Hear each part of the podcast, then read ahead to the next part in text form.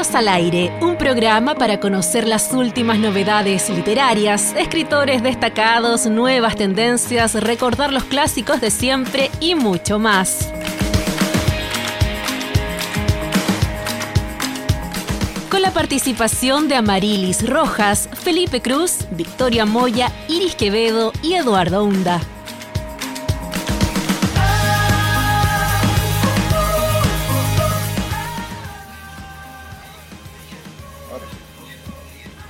Hola, hola, ¿qué tal? ¿Cómo están? Muy buenas tardes, bienvenidas y bienvenidos a una nueva edición de Libros al Aire, este espacio que hemos eh, desarrollado desde la misma Feria Internacional del Libro del Bio Bio, absolutamente en vivo y en directo, desde el stand que tiene la radio UDEC instalado aquí en el campus, en el Prado Central de la universidad. Queremos saludar antes de comenzar a nuestros compañeros, por supuesto, Felipe que está aquí junto a mí, también Victoria, Iris, Amarilis y Fidel Quina que nos acompaña desde la producción en el estudio de la radio. ¿Cómo estás tú, Felipe? ¿Cómo te va? Bien, todo bien. Me alegra estar transmitiendo esta hora ya cuando la temperatura baja.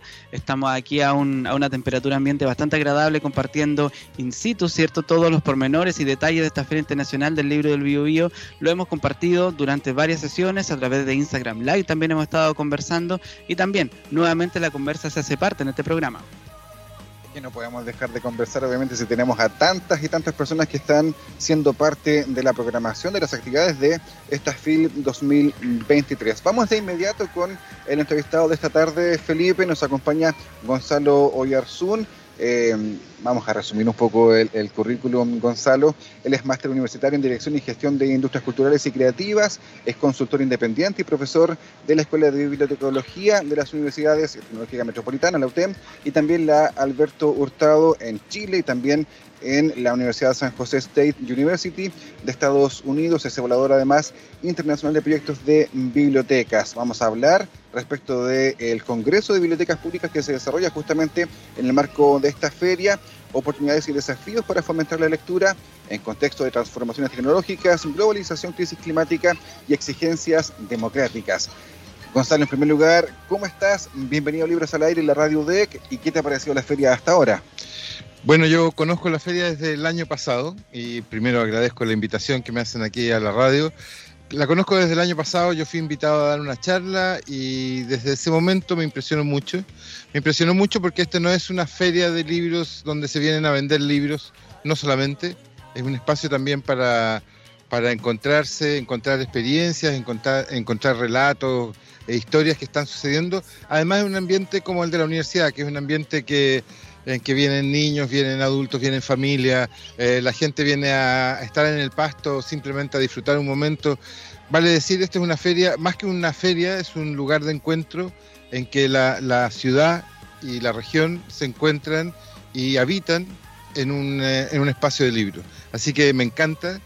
Eh, el mismo año pasado, después de la charla, recibí la invitación de Moira Delano para que organizáramos un congreso e invitáramos más bibliotecarios y así, así ha sido, hemos invitado a un montón de bibliotecarios de la región, pero no solamente de, aquí de la región, sino que también de Ñuble y de la Araucanía han venido, y de la región metropolitana, de la región de los ríos, eh, en una experiencia que, que, está muy notable y que está muy en sintonía con esta feria, que como digo, es mucho, muchísimo más que una feria de libros. Hablemos justamente de este Congreso de Bibliotecas Públicas, lo ha estado anunciando, ¿cierto?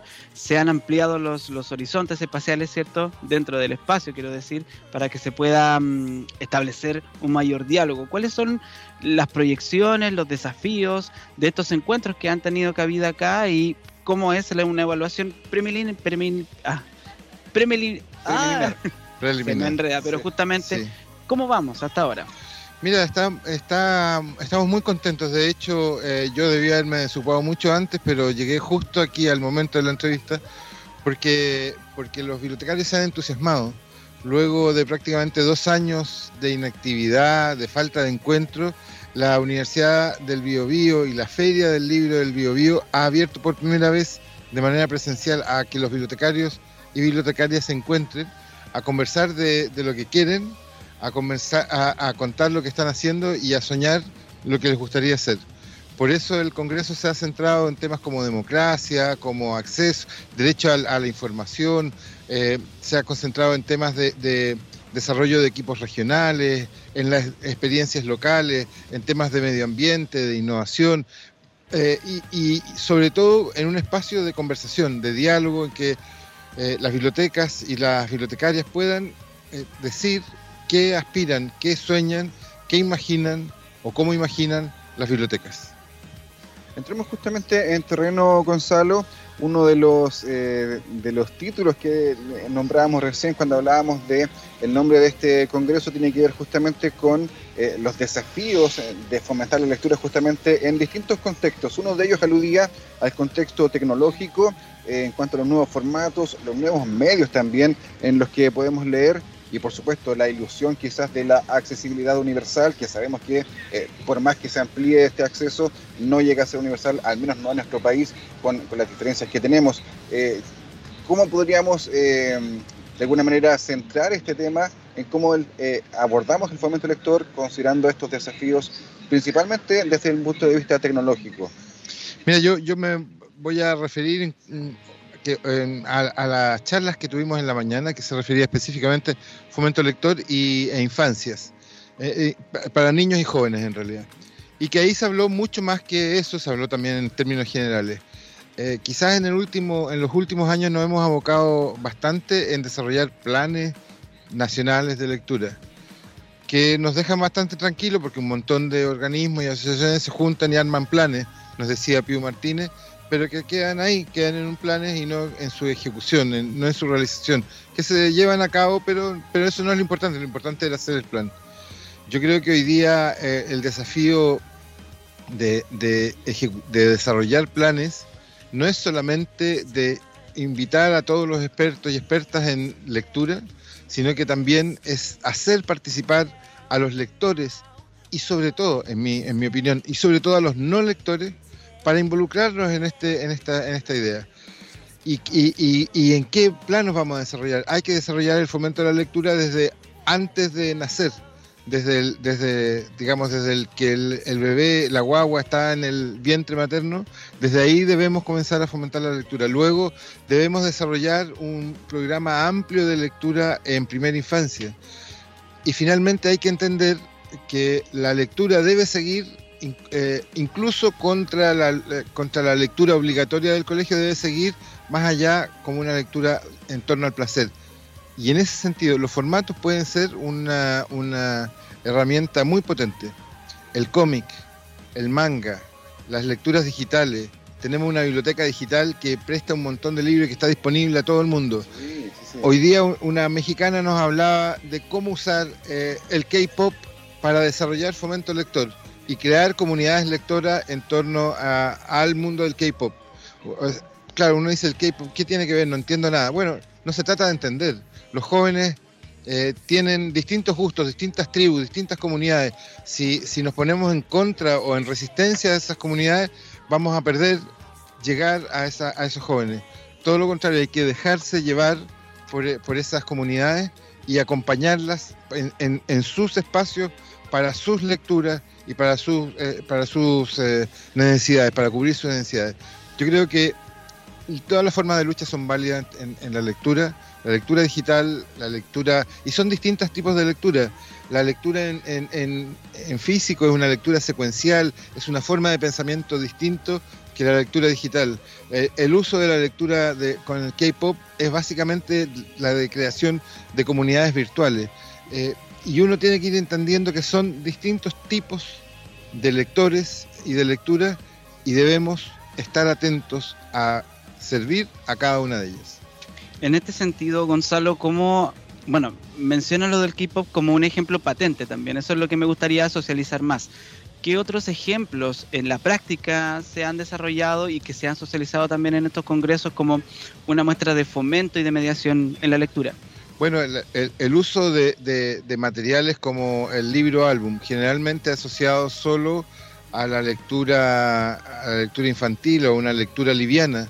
Eh, cuando nos enteramos de que la lectura del libro álbum, este libro que es texto, pero sobre todo es imagen, incluso puede llegar a ser solo imagen, tiene una aportación lingüística a un niño promedio del 6% de su lenguaje diario y que dos lecturas de dos libros, la lectura de dos libros de estos puede tener una aportación del doble, el 12, casi el 12% de su aportación lingüística diaria y que en el caso de un niño con escasos recursos, vale decir, la mayoría en Chile, eh, que tiene poco acceso a biblioteca, que poco acceso a libros y que en su familia, en su casa no hay libros, la aportación lingüística de una lectura de un libro álbum puede ser de manera diaria de un 10%.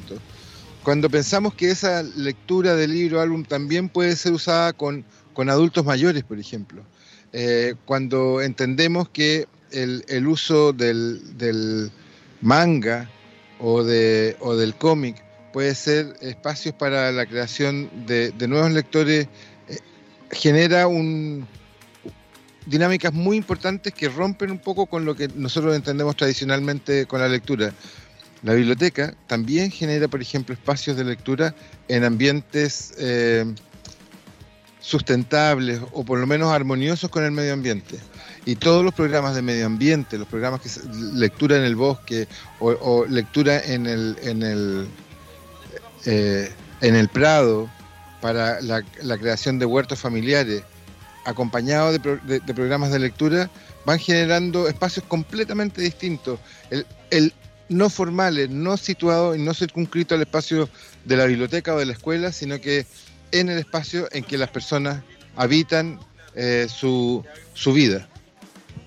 Estamos conversando esta hora con Gonzalo Oyarzún, él es especialista, podríamos decir, en gestión de industrias culturales y creativas, consultor independiente también y profesor académico de distintas universidades en nuestro país. Estamos conversando a propósito del Congreso de Bibliotecas Públicas que se desarrolla aquí en el marco de la Feria Internacional del Libro del Biobío 2023 yo decía el título hace algunos minutos porque el título ya nos abre varios panoramas y varias preguntas. Hay uno que me, me, llama mucho la atención y que tiene que ver con las exigencias democráticas. De hecho, hubo una mesa en este congreso que se llama eh, Rol de las Bibliotecas Públicas para la Construcción de Sociedades Democráticas.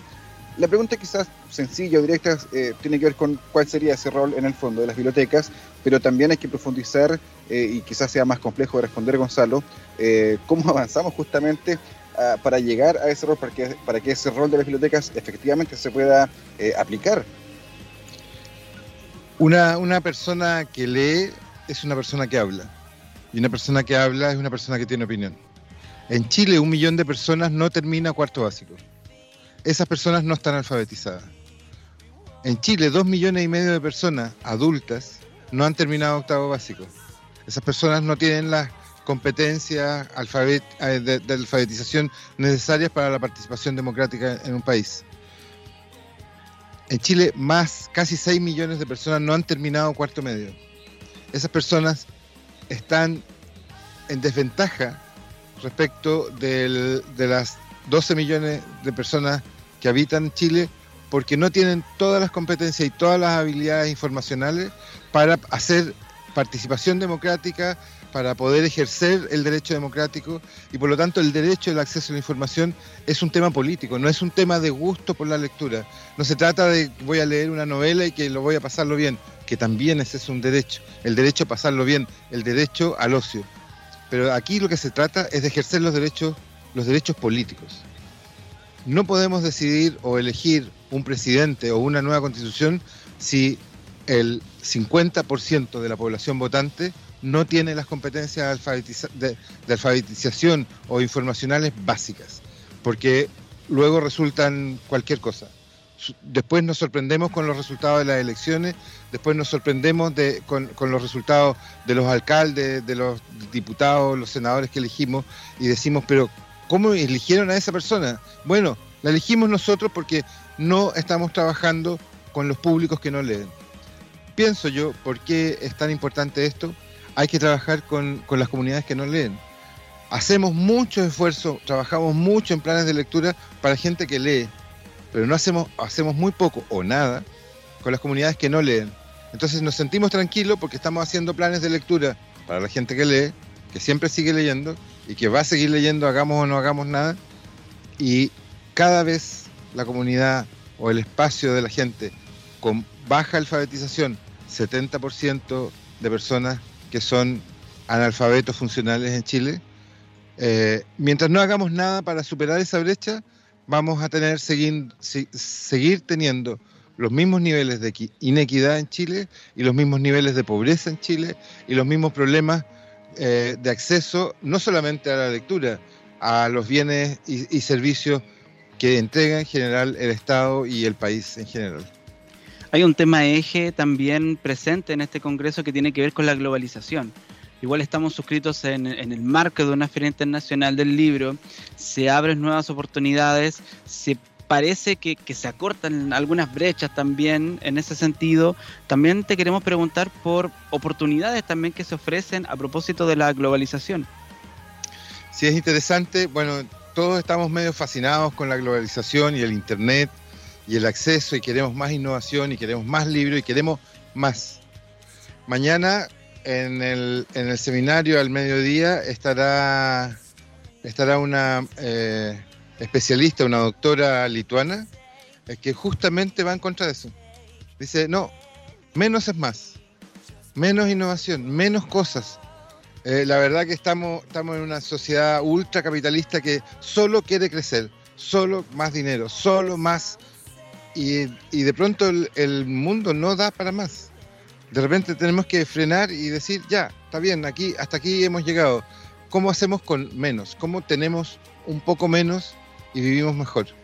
La verdad que el, sociedades de tener más, de generar más, lo único que generan son sociedades más eh, con, mayor inequidad, con mayor inequidad.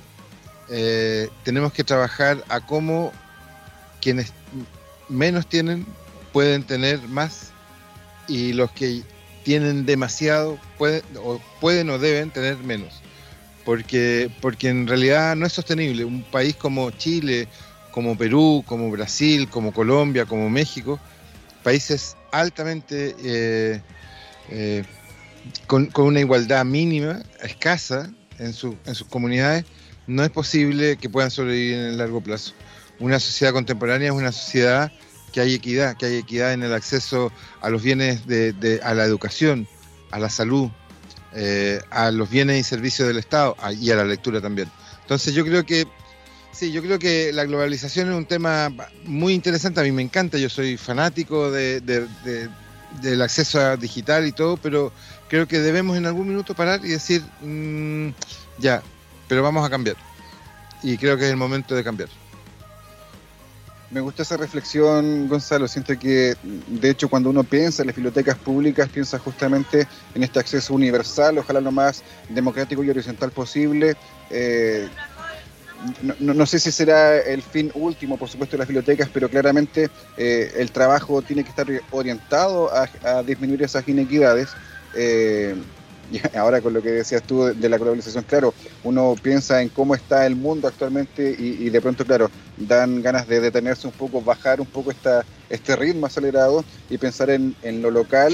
Eh, cuando uno lee libros de otros lugares también, eh, o de lugares exóticos, uno podría decir que, son lejanos o que son eh, novedosos de alguna manera, probablemente muchas veces lo hace comparándolo con lo que tenemos aquí y eh, menospreciando muchas veces lo local, prefiriendo claramente lo externo.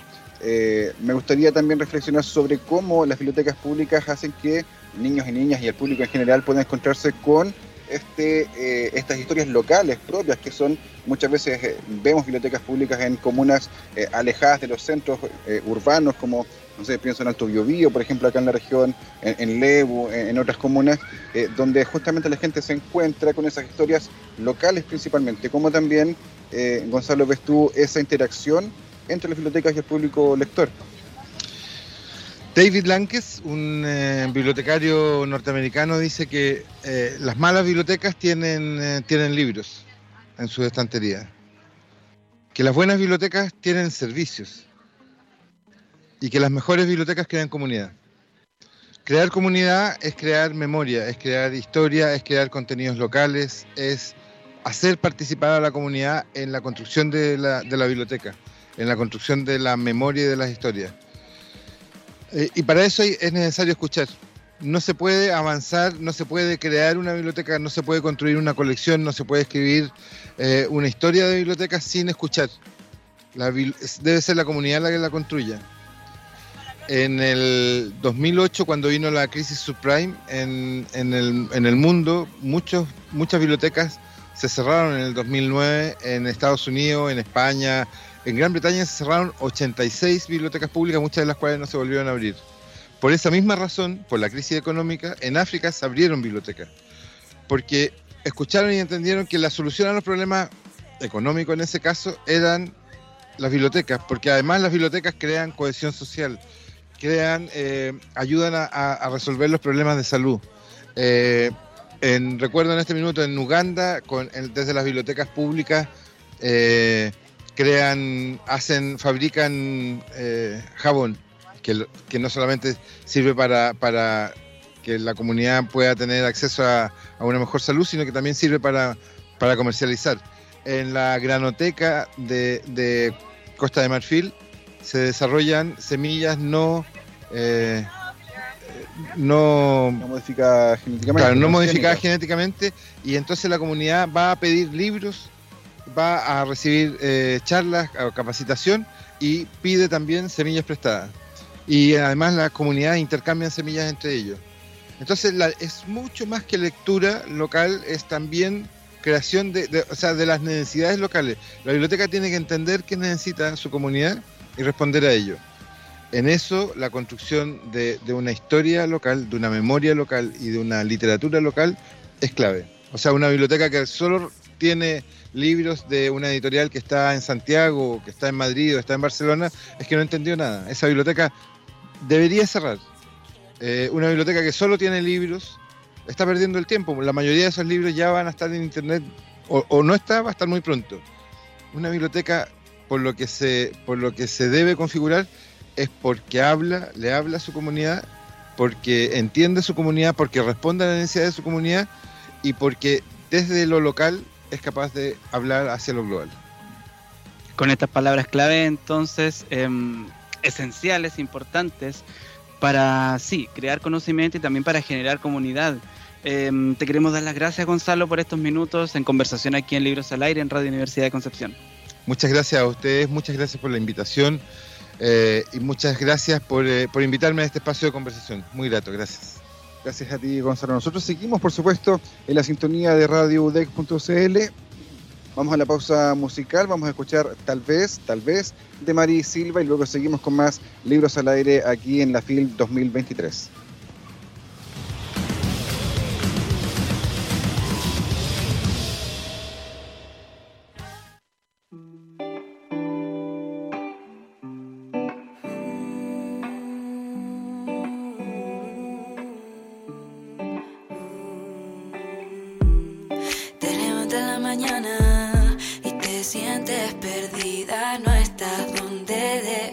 quieras estar.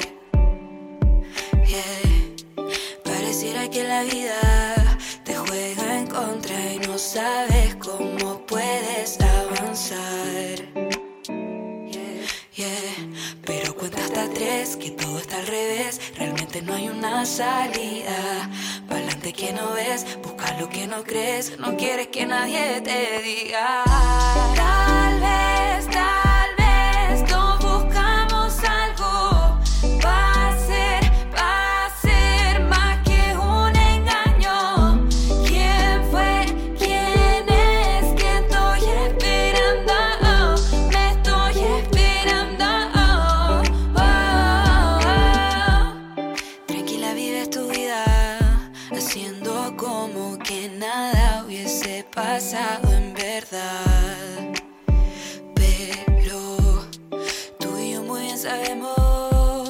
estamos tan cansadas y las imágenes no dejan de pasar. Y luego te viene el espejo, el corazón rojo en el pecho. Y supe que todo lo que he hecho me hizo llegar hasta acá. Pero cuenta hasta tres que todo está al revés, realmente no hay una salida.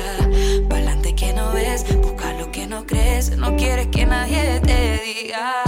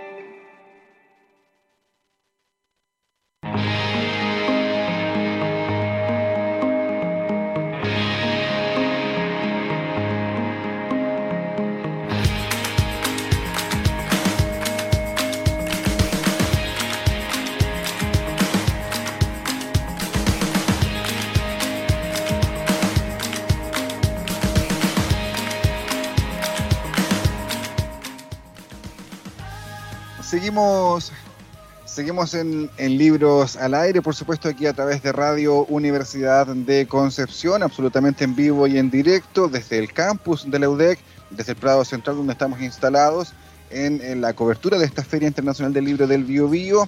Eh, se ha sumado también ahora al, a este, al programa y a esta mesa Victoria Moya. ¿Cómo estás, Victoria? ¿Cómo te va? Muy bien, aquí en la segunda tanda, después de de nuestro querido compañero Felipe que estuvo aquí apañando en la primera entrevista. Así que ahora vamos con toda la energía para esta segunda tanda de programa. Exactamente, no es la única que se suma al panel, también nos acompaña Javiera Fuentes, ella estudió licenciatura en letras en la Universidad Católica, en la PUC, en la Pontificia, y ha realizado diplomados en mediación lectora y también gestión editorial. Desde el año 2017 trabaja como editora freelance en proyectos editoriales independientes. En 2020 comenzó a escribir y dibujar Participó del taller La Correccional y publica la antología Imaginarias 2 y en la revista Espejo Humeante. Actualmente trabaja en su primera novela financiada por la beca Creación Diaria de Fondar y hoy, hoy día mismo, eh, Victoria Verdad, a las 15 horas estuvo presentando su libro Luces en el Bajo. Javiera, ¿cómo estás? Bienvenida a Libros al Aire y Radio Deck. ¿Cómo te va? Eh, estoy muy bien, muchas gracias por la oportunidad, por la, por la invitación, muy contenta. Excelente, Javiera. Mira, nosotros ayer estuvimos conversando con, en este caso, con Elizabeth de Ediciones Liz y entre todas las novedades que, había traído, eh, nos dejó tu libro acá para que lo mostráramos y fue como, hoy tenemos, tenemos que sacar esta entrevista, digo, tenemos que conversar con ella, porque, o sea, vamos a pasar un poco a hablar de, en sí del mismo libro, porque nos llamó la atención el, el tema de los cuentos y también el diseño del libro, el diseño y la ilustración del libro. Ah, gracias. Sí, bueno, ese libro salió el año pasado, fue en septiembre. Eh, fue origen de, bueno, estar en pandemia, en medio de un puerperio, hay una cosa como estar gestando, bueno, primero gestando una criatura y también gestando como la idea de escribir. Eh, efectivamente los libros son hechos a mano, este en particular está hecho en tela, algunos son hechos en vinilo, la mayoría de los libros de la editorial son hechos en vinilo, pero este quisimos hacer como una experimentación y sacarlo en tela y dejar como una pequeña ventanita como para dar una, la, oportunidad a, ilustrar y dejar alguna algún sello, sello más particular en el fondo, que eran mis dibujitos. Ah, son, efectivamente son tuyos. Sí. Ay, qué increíble, está muy bonito. Ay, gracias. Sí, me gusta mucho a todos nos gustó en verdad. Eh, pero también hablemos de los cuentos, hablemos de cómo eh, nace esta eh, inquietud por escribir y también de qué se tratan los cuentos para que la gente también pueda tener una idea de lo que se va a encontrar al abrir este libro. Bueno, los cuentos nacieron a partir, bueno, fue en el 2020, como decía, fue en medio de la pandemia, pero también ya en un puerperio estaba, había regresado a Parral, yo soy de Parral, que es un, un, lugar bien, bueno, es de provincia, es un pueblo, eh, y el hecho de volver a ese espacio que en el que yo en algún momento habité como niña y volver como adulta me dio como una, una cosa un poco extraña, como qué es lo que ha cambiado aquí además de, de las cosas evidentes, como que no hay un negocio, que ya no está tal persona. Eh, ¿qué, qué, eh, qué, ha cambiado en mí en el fondo? Y siento como que la escritura fue una, una herramienta para poder definirme y decir, a ver, no, no, sé decirlo en palabras, o sea, no sé decírmelo a mí misma en este momento, pero quizás haciendo algo como esto, como arte en el fondo, eh, pueda decirme qué, qué es lo sustancial que ha cambiado y que me diga, a ver, quién soy yo también en este espacio, en este territorio que habito, que es importante al final. Entonces los cuentos son muy breves porque la mayoría fueron realizados durante talleres. Tomé taller, un taller en Casa Contada, todo, como todo se podía hacer online, entonces dije ya, eh, voy a, a, poder a intentar hacer esto y me metí a casa contada en un taller y luego otro que se llama La Correccional, que, que lo dicta un, un, chico que se llama Franco Cárcamo.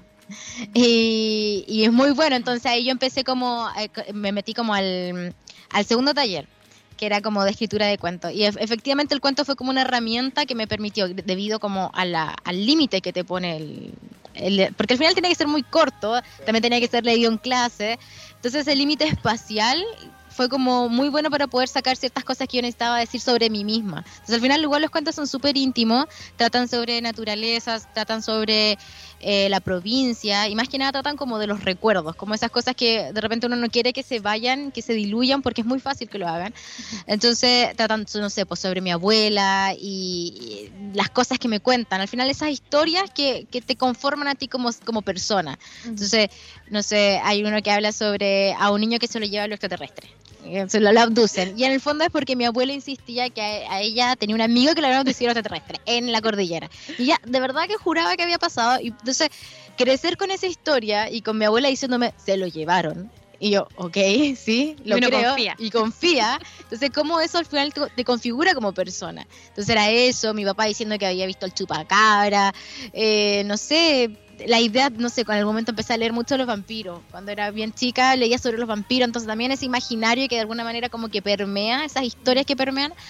Eh, entonces todo eso, los cuentos se tratan sobre eso, sobre provincias, sobre recuerdos, sobre niñas, sobre abuelas, sobre jubilados, sobre espacios muy cotidianos y muy cercanos. Y No quería ser como héroes, sino como alguien, como con la palabra, como cercano, real. Gente como uno. Básicamente quería Sí. hacer eso, como gente como uno. No quería ser como un súper, no sé, protagonista con un montón de conflicto en su cabeza o drama, no sé, filosóficos o algo que, o, o que, fue- que fuese a, a enfrentar un gran viaje, sino que eh, la mayoría de los cuentos están en un espacio muy cotidiano, como la cocina, por ejemplo. Una, una abuela haciendo carbonada, por ejemplo. Y la abuela está haciendo carbonada y quería poner ciertas capas, entonces mientras la abuela estaba haciendo carbonada, eh, la protagonista ve como ella no puede hacer esa carbonada, porque por ejemplo no tiene plata para hacerlo, porque en ese momento ella está en un proceso, no sé, pues de divorcio, entonces mostrar un poco el tema del fracaso, de, de la familia y, y- y todo esto, pero a través de los objetos, como que eso es algo que para mí era muy importante poner los objetos en primer lugar, antes como que la historia. Y, y que esos mismos objetos fueran develando esa historia. Sí, porque como que técnicamente de repente en, la literatura no sé, no le gusta mucho a la gente expresar el, fracaso, la derrota, y hay que decirlo, yo creo que uno aprende también de eso. Y, y es bonito plasmar esta idea en un libro, eh, sobre todo como convivencias que son más cotidianas, de que quizás lugares que uno puede decir, hoy un pueblo chico, que aburrido, pero los pueblos chicos tienen su historia, po, tienen su todo, tienen, tienen de todo. O sea, tú, tú vas y puedes decir, ay, no hay cine, no hay mall, me voy a aburrir. No, amiga, disfruta la naturaleza, Exacto. comida sana, sí. Ay, qué rico. Aire puro. Aire puro, sí. Exacto, como que no quería poner a mis protagonistas haciendo eh, un montón de viajes o saliendo del espacio, sino que todo ocurriera dentro de la casa y dentro de la familia.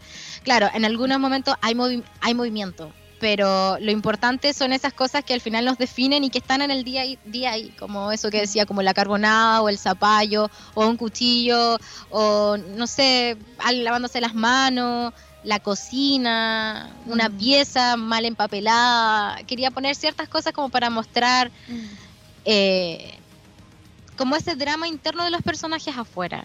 Y que es, y me sentí como que la provincia era ese espacio que yo necesitaba para hacerlo. Porque si ponía mis protagonistas, por ejemplo, en Santiago, ya es otra cosa, ya era otro elemento lo que surgía ahí. Porque la- también la posibilidad de evasión es mucho mayor en la, en la ciudad. O como tú decías, como no pasa nada en, en la provincia, porque claro, no tenemos cine, no tenemos un montón de Mm. otras cosas. Y, y eso quizás como que te obliga a mirarte, como a estar en contacto contigo y con las cosas que quizás en otro espacio no podrías hacerlo. Y habitarte un poco más lento, de, de sacarte un poco esto de estar en la ciudad constante, de que todo es rápido, todo es ahora, cha, cha, cha. Y tú llegas a otro lado y, y tienes que empezar a sopesar porque la vida es más calmada y hay que aprender a disfrutar también esa calma que te En da. otro ritmo, claro. Sí. Uno se mueve en otro ritmo justamente en este tipo de situaciones. Javier, tú también estuviste presentando el libro hace algunos minutos, eh, Sí. solamente acá en la feria. Cuéntanos un poquito cómo fue para ti esta, esta experiencia en el fondo de presentar y qué te ha parecido además la feria hasta ahora lo que has podido ver. Bueno, yo llegué hoy día en realidad, así que no he podido ver mucho, pero eh, por lo que he visto está, está increíble. O sea, de verdad hay un montón de sellos muy buenos. Reconocí a muchos ahí, de hecho me fui directo a un libro que quería comprar hace rato para mi hija. Así que hay mucha, como mucha oferta en el fondo. Y me gustó mucho el tema que estuviera bien determinado como en pasillos para qué público va cada... Porque igual las Mm. editoriales como que tienen esa posibilidad de decir, ya mire, yo tengo un sello más infantil, juvenil, yo tengo algo más histórico, algo más político, y que lo, que lo hayan dividido así lo encontré súper bueno, porque yo, por ejemplo, entré y fue como, ya, aquí está infantil, aquí está la editorial que yo quería. Bien, nosotros igual teníamos esa disyuntiva porque conversábamos de que, bueno, uno de nuestros invitados nos decía, no, y sabes que fal- faltó ponerle como número porque de repente uno se pierde, me decía. Entonces, por último, que te digan ya en el stand número 7 o en el número 4 vas a encontrar esto, porque claro, vas mirando y si, les cuesta, por ejemplo, ubicarse, no, van a dar la vuelta entera. Claro. yo creo que esa igual es la idea de esta feria, darse la vuelta no hay pérdida, entera. en el fondo, no hay Claro, pérdida. Sí, pero ahí yo creo que la, la gracia es que como lo- las mismas editoriales, o sea, los editores o gente muy cercana a los que producen los libros están ahí atendiendo, uno, claro, puede estar un poco perdido, pero si llegas ahí y conversas, o sea, de verdad te tiran todo. Te van a decir exactamente lo que tú estás necesitando. Como Sí. que. Mucha cercanía. Sí. Gabriela, ¿y ¿Cómo te sentiste en la presentación? Bien, estuvo bonito. Me gusta el ambiente, como que todo esto de estar en medio de la naturaleza me encanta. O sea, eso hace que yo estoy muy tranquila. Y. Y no sé, el tema de que tengan ahí como la familia, y yo estaba ahí mirando también eso de ese espacio donde están los niños. Eh, así que fue una experiencia muy bonita, fue tranquila. Excelente. Oye, Javier, tú también trabajas en, bueno, como editora freelance. ¿Nos podrías comentar un poquito parte de tu trabajo? Yo creo que la- lo, lo más difícil, lo más complejo dentro de todo, porque eso significa igual manejar de cierta forma tus tiempos como muy también ordenadamente, porque uno dice freelance, ah, yo me manejo mis tiempos, pero quizás no es tan así tampoco. Eh, sí, eh, bueno, yo empecé a trabajar, de hecho, en la editorial en la que publiqué el, el texto hace mucho tiempo, a partir del 2017, y, mm, y comencé como, en realidad como asistente, como que yo me dedicaba, por ejemplo, a transcribir ciertas obras que íbamos a publicar, por ejemplo, transcribimos el tema de eh, Teresa Bismont, eh, ahí estuve metida dentro de la Biblioteca Nacional, porque en ese momento no estaba disponible de manera digital, todavía no habían digitalizado memoria chilena. Entonces, eh, em, así comencé. Progresivamente como que me fui metiendo más en el tema eh, de edición, hasta que eh, ya hace un, hace, un- hace poquito, hace un- unos dos años más o menos, o un año- dos años más o menos, ya asumí como, como editora. Y ahí, bueno, compatibilizarlo con los otros elementos es un poco difícil, porque bueno, lo que pasa con cualquier persona que haga más de una pega, eh, eh, hay, que, hay que ir como viéndolo, como a ver un tiempito para esto, un tiempito para esto otro. Y el tema de, de editar un texto también requiere como una cierta cierto ambiente, cierta preparación previa, porque no es como, ah, yo lo voy a hacer en mi tiempo. li-". No, no es en cualquier tiempo libre. Tiene que ser el momento en que tú también como lectora puedas de verdad ponerte en contacto con ese texto y poder hacer las mejores apreciaciones, comentarios que, que el autor necesita escuchar. Entonces, también depende mucho de eso, pues, como de, en el momento especial, oportuno para poder trabajar un texto y que salga bien, no, no como en el tiempo libre, ¿no? Claro, aparte, o sea, hay que, hay que distinguir que igual Ediciones List tiene, yo siento que tiene un doble trabajo, porque ustedes, o sea, son, eh, en este caso, libros en que reutilizan bastante, no es como llegar, mandamos a imprimir y estamos listos, no, Sí. es, es un doble trabajo que nos comentaba Elizabeth también ese día, o sea, eh, hay que rescatar también ese mérito que tienen, en este caso, en Ediciones List. Sí, en el fondo es, es una editorial como que va por dos lados, como al final siempre van dialogando, pero efectivamente son dos caminos muy marcados, que por un lado es la parte narrativa, la parte literaria en el fondo, eh, donde hay un trabajo cuidado y un trabajo que hacemos ahí entre varios, y porque por ejemplo para el, para el caso de mi, de mi libro de cuentos, eh, yo no lo edité, obviamente, sino que lo editó Victoria, que ella también trabaja y colabora en la, más que eh, hace eso, o sea, colabora en la, en la editorial. Y por otro lado está el, todo el tema de la encuadernación. Entonces, Ujú. parece que ya requiere otro, otro elemento y, y no necesariamente estamos... eh, yo, por ejemplo, no sé encuadernar. Es como una deuda que tengo ahí porque me encanta, pero no sé encuadernar, pero sé como la, la El materialidad, el proceso. Es un arte. Sí, claro, sé el tema de la elección de los colores, hacemos todas esas conversiones juntos, como, ya mira, eh, vamos a hablar, por ejemplo, de Monbel, ya yo quiero que las guardas tengan este color porque simboliza tal cosa, ¿no? Y el tema del mármol por tal cosa, eso lo podemos conversar, pero al final el hacerlo ya es otro, es otro trabajo y otra cosa paralela, de verdad es como otro camino, y ahí donde está Liz con, con Felipe, quien el que, que lo ayuda en todo esto, El único hombre editorial entiendo. el único Sí. hombre, el único hombre, sí. Y ahí entre ellos como que van armando todo y haciendo los libros así, a pulso al final. Es como ya vamos a una feria, vamos a sacar estos libros acá y empiezan uno por uno a coserlo, a armar las tapas, porque al final es todo un proceso, o sea, hay que armar las tapas, luego imprimir, luego coser los cuadernillos, o sea, doblarlos, coserlos, luego pegar todo, o sea, al final es todo eso. Y más el trabajo paralelo de haber editado el texto por dentro, trabajarlo por dentro. Estamos conversando con eh, Javiera Fuentes, autora del libro Luces en el Bajo, que está publicado por Ediciones Liz. Por supuesto, absolutamente recomendable. Si ustedes quieren venir a la feria, también pueden preguntar por él. Entiendo que quedan ejemplares en la. No, sí que. Trajeron varios. Exactamente, puedan eh, disfrutar de esta lectura. Eh, cuéntanos también, Javiera. Eh, entiendo que esto se presentó el año pasado. No sé si tienes ya algo en mente, si estás trabajando en algo, si, si vienen proyectos nuevos, me imagino que sí. Eh, bueno, el año pasado me gané una beca para poder escribir eh, una novela, que es la beca CREA, o sea, de creación literaria. Entonces estoy en eso todavía. Estoy ya terminándolo y así que esa novela espero después de, poder presentarla y rendirla, eh, trabajarla mejor en algunos aspectos y poder presentarla a alguna editorial y de manera paralela igual siempre estoy escribiendo cuentos, como ya sea por el tema de seguir, porque igual yo sigo eh, yendo a talleres literarios, entonces te obligan en el fondo a tener que escribir cada cierto tiempo un cuento y no, no dejarlo ahí morir, esa eh, porque al final es una práctica, uno... Y, y, además que es cuático porque va de, de la mano de la lectura. Si tú dejas de leer y solamente te dedicas a escribir, de verdad que es un trabajo que queda súper incompleto. Entonces, eh, hay que... que se nota, perdón, después en la misma lectura, pues, si, si haces la edición, claro, se nota esa desconexión de pronto con eh, cuando uno separa ambas cosas. Sí, efectivamente, de verdad van de la mano y a mí me pasa cuando empiezo a escribir y no estoy leyendo y, es como que quedo ahí como un poco como no voy, no avanzo de manera fluida, sino que siento que algo me está faltando porque claro, no estaba en contacto con las palabras, entonces escribirlas sin, sin tenerlas ahí presente todo el tiempo es difícil. Entonces, en el fondo estoy escribiendo normalmente cuentos, eh, ya sea por, por el tema de, la, de los talleres, y eh, lo he presentado algunos, em, algunas revistas online. Ahora voy a salir una que se llama... Eh, ay, olvidé el nombre, pero es una revista mexicana que publica a mujeres en ciencia ficción y fantasía. Y va a salir ahora como esta semana debería seguir el cuento.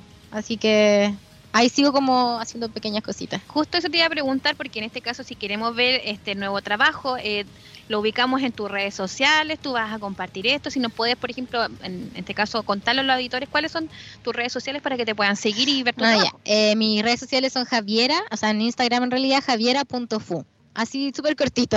Ahí siempre estoy poniendo como las cosas que dibujo o en los lugares donde estoy o lo, no sé, por la, los, escritos que estoy sacando y si están siendo publicados en algún lado. Excelente. Perfecto, Javiera Fuentes, muchas gracias por acompañarnos en esta transmisión de Libros al Aire y Radio UDEC, aquí desde el campus de la UDEC en el Prado Central, por supuesto en el marco de la Feria Internacional del Libro 2023. Vamos a una pausa musical, nos quedan aún algunos minutitos, Victoria, para poder cerrar el programa. Vamos a escuchar Pensando de Flora. Pausa y volvemos.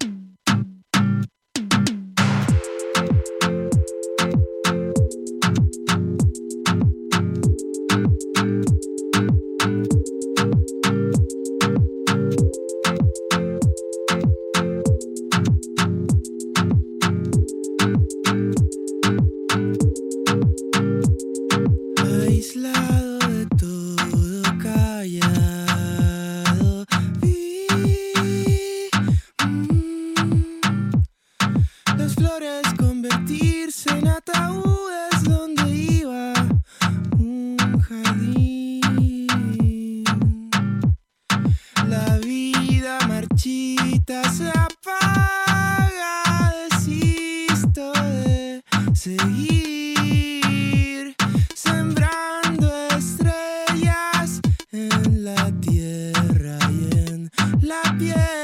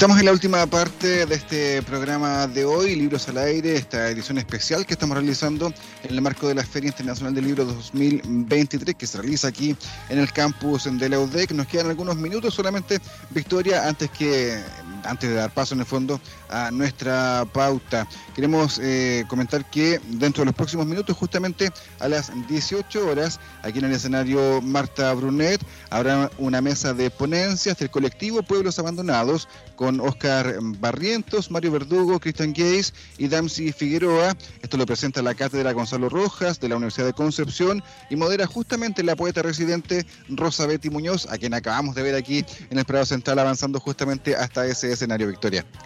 Yo quería comentar también que hoy día, bueno, estuvimos con Guillermo Pereira de Ignición Editorial, nos dejó un ejemplar y en realidad tenemos un tres ejemplares que vamos a estar sorteando esta semana para que estén atentos a las redes sociales de Libros al Aire.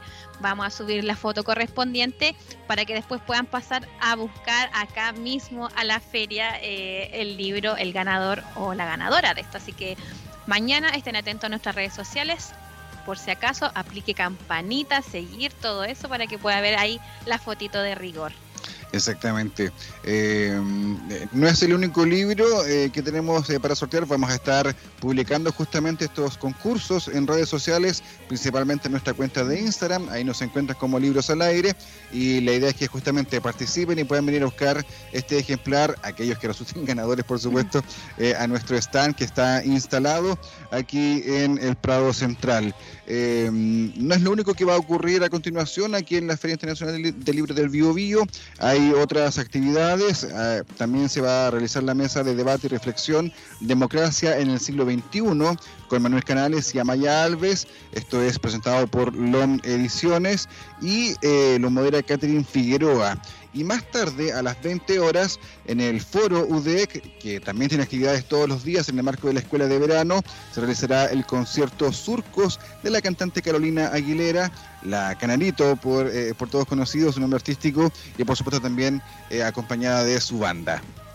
Hoy mañana, miércoles, igual hay un evento muy importante a las 20 horas, que es el Bio Bio en 100 palabras para que ahí vengan acá a darse una vuelta al campus de la universidad, porque para las personas que se registraron en el link de Instagram de BioBio en 100 palabras, había un merchandising especial para esta ocasión, exclusivo. Así que bueno, yo me registré, tengo que pasar a buscar obviamente, y vamos a ver con qué sorpresa nos encontramos el día de mañana en este lanzamiento oficial a las 20 horas acá en la universidad digamos que también que a las 5 de la tarde mañana, en este mismo horario, en el fondo, en el programa especial de Libros al Aire, vamos a estar conversando con Carmen, Carmen García, quiero decir. La Carmen es eh, la directora de la Fundación Plagio, que es en el fondo la fundación que ha eh, generado y creado toda esta red de cuentos breves en 100 palabras por supuesto no solo acá en Concepción, sino que en todo el país, eh, en varias regiones del país y también en algunas ciudades del extranjero. Así que atentos justamente a nuestro programa mañana miércoles 18 desde las 5 de la tarde en este mismo horario a través de la radio UDEC y también por supuesto a través de Instagram Live en este programa especial de toda la semana hasta que termine la feria en realidad el domingo 22. Vamos a estar aquí hasta el domingo para ustedes, para que vean todas las novedades, lo que, lo que va quedando igual de la feria. Y también no se le olviden a las personas que no son buenas con el Instagram, todo eso está la página de la FIL Bio para que ahí puedan ver el, el, calendario. Y acá también en la misma feria hay unos códigos QR muy interesantes en que uno va viendo inmediatamente el calendario de la semana acá eh, de la Feria Internacional del Libro del Bio, Bio. Exactamente, ya nos eh, despedimos, ya estamos eh, prácticamente en la hora. quédese, por supuesto, en la compañía de Radio Universidad de Concepción. Ya comienza nuestra pauta para que quede, por supuesto, informado de lo que ha ocurrido durante esta jornada y nos encontramos mañana nuevamente aquí en otra cobertura de la FIL 2023 a través de Instagram y también a través de radiodec.cl. Escuchamos el campanil de fondo que nos anuncia justamente que estamos llegando al final de este programa. Muchas gracias a todos por acompañarnos y un abrazo también a Fidel Quinal que nos acompaña en la producción. Al aire, un programa para conocer las últimas novedades literarias, escritores destacados, nuevas tendencias, recordar los clásicos de siempre y mucho más. con la participación de Amarilis Rojas, Felipe Cruz, Victoria Moya, Iris Quevedo y Eduardo Hunda.